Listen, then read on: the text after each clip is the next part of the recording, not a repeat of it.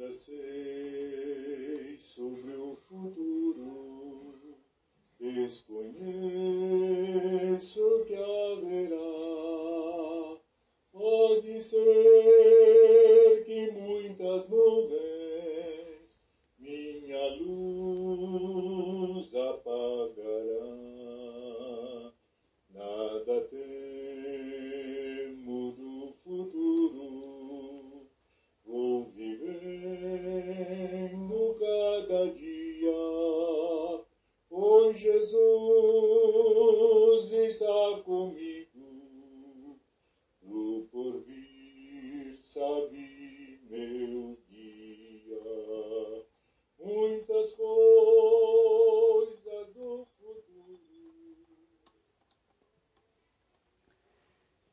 Olá, irmãos e amigos. Estamos juntos mais uma vez para o nosso café com Deus.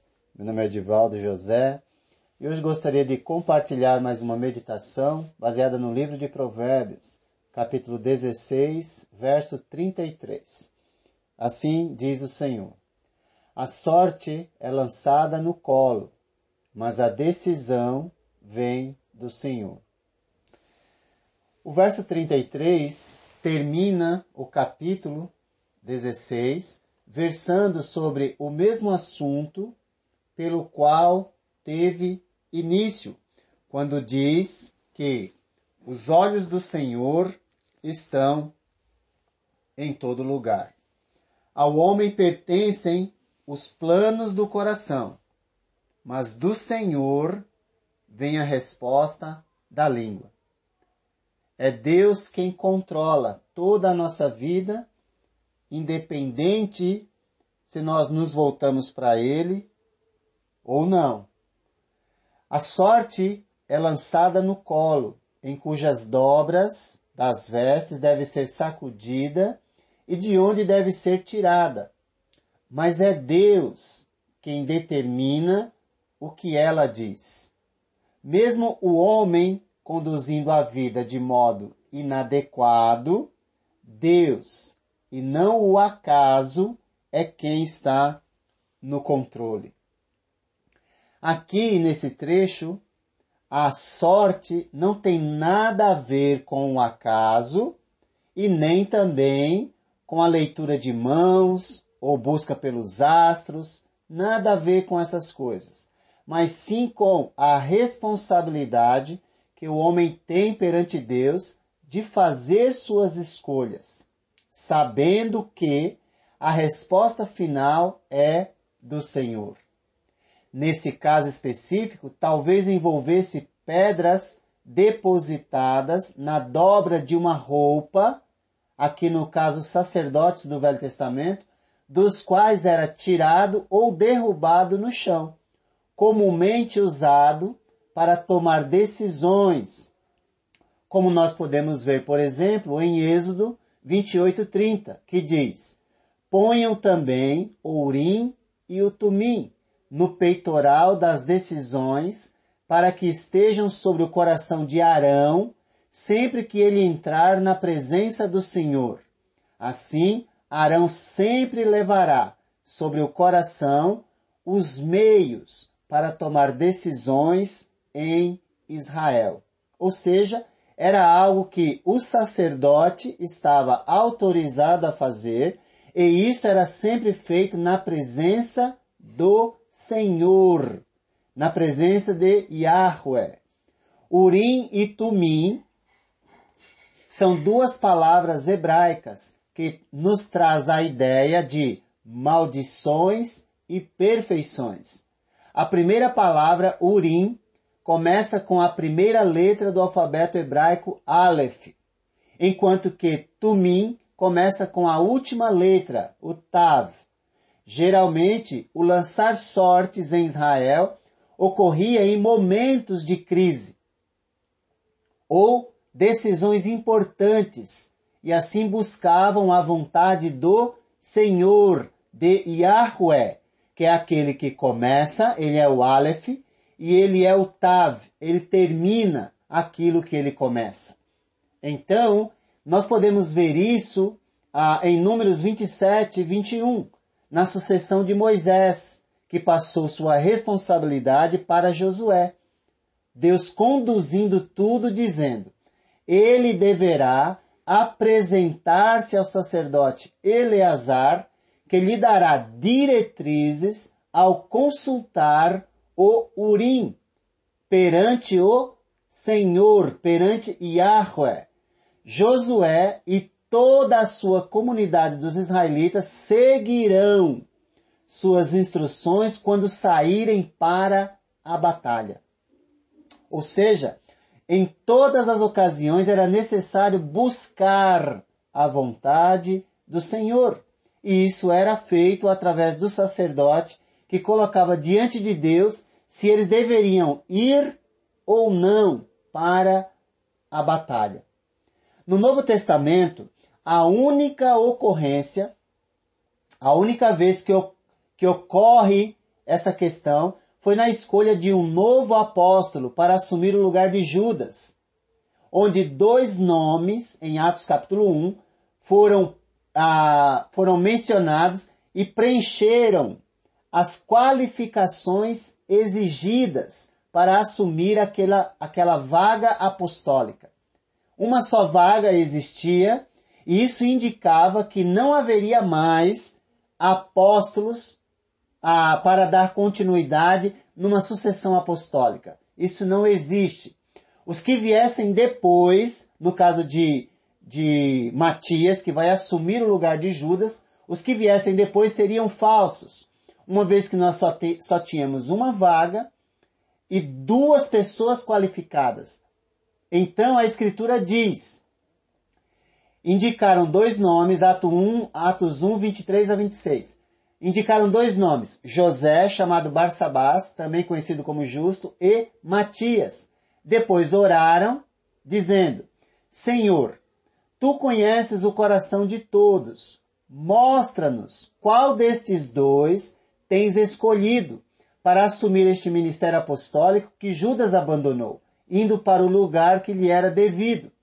Então tiraram sortes e a sorte caiu sobre Matias. Assim ele foi acrescentado aos onze apóstolos. Ou seja, são doze. E esses doze morrendo, não haverá mais necessidade de apóstolos. Se assim fosse, o, o José chamado Barsabás teria também sido acrescentado. Devemos levar em consideração nesse momento que a oração é o mais importante e o lançar sortes revela a finitude humana que não tem acesso a Deus a não ser por meio da oração. Nós temos algo desta vida neste caso específico, que foi usado para buscar a vontade de Deus. Mas isso foi feito por meio da oração e não do lançar sortes. É Deus quem está conduzindo o processo, porque a sorte é lançada no colo, mas a decisão vem do Senhor. Algo aqui que era possível. Depois da oração feita, colocar os nomes daqueles que foram escolhidos ou preencher as qualificações dentro de algo e depois retirar o nome que saísse, seria esse o escolhido para a tarefa designada. Conforme nós podemos ver isso acontecendo em 1 Crônicas, do 26, capítulo 26, do 13 ao 19. Eu li, espero que você leia também. Vale a pena notar que esta, em Atos, é a última vez que algo dessa natureza é mencionado em toda a Bíblia. Portanto, o que deve ficar em nossa mente é a necessidade da oração em tudo o que vamos fazer. Isso revela nossa dependência de Deus e o reconhecimento que a resposta para tudo em nossa vida vem do Senhor. Mas jamais devemos esquecer também que oração é sempre acompanhada de ação. Esperar no Senhor não significa ficar parado, inutilizado, não.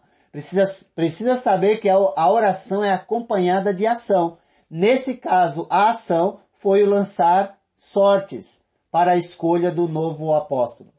O que está acontecendo, ou melhor, o que está ao nosso alcance, nós devemos fazer, sabendo e crendo que a resposta vem do Senhor. É nele que devemos buscar resposta para tudo em nossa vida e não em outra fonte. É óbvio que aqui não está ensinando leitura de mão, busca nos astros, não está, não está falando absolutamente nada disso. Pois a sorte é lançada no colo. Isso nos lembra da nossa responsabilidade de fazer o que compete a nós. Mas a decisão vem do Senhor, como começou o provérbio, lá no capítulo 16. Ao homem pertencem os planos do coração, mas do Senhor vem a resposta, vem a resposta da língua. Então nós devemos depender de Deus em tudo que fazemos. É Ele quem tem sempre a melhor resposta para a nossa vida. Como disse, o Aleph é a primeira letra do alfabeto hebraico, indicando que Deus é o princípio de todas as coisas. E o Tav é a última letra, revelando que Deus é o fim de todas as coisas. Em português, ele é o A, o princípio, e o Z, o fim. Ou seja, ele começa e ele termina. Nunca há nem haverá obra inacabada nas mãos de Deus. Por isso, a sorte é lançada no colo. Descanse. Descanse em Deus. Mas a decisão vem do Senhor. Confie na resposta e haja. Faça a sua parte, porque Deus age em todas as coisas para o bem daqueles que o amam e que foram chamados segundo o seu propósito. Que Deus te abençoe.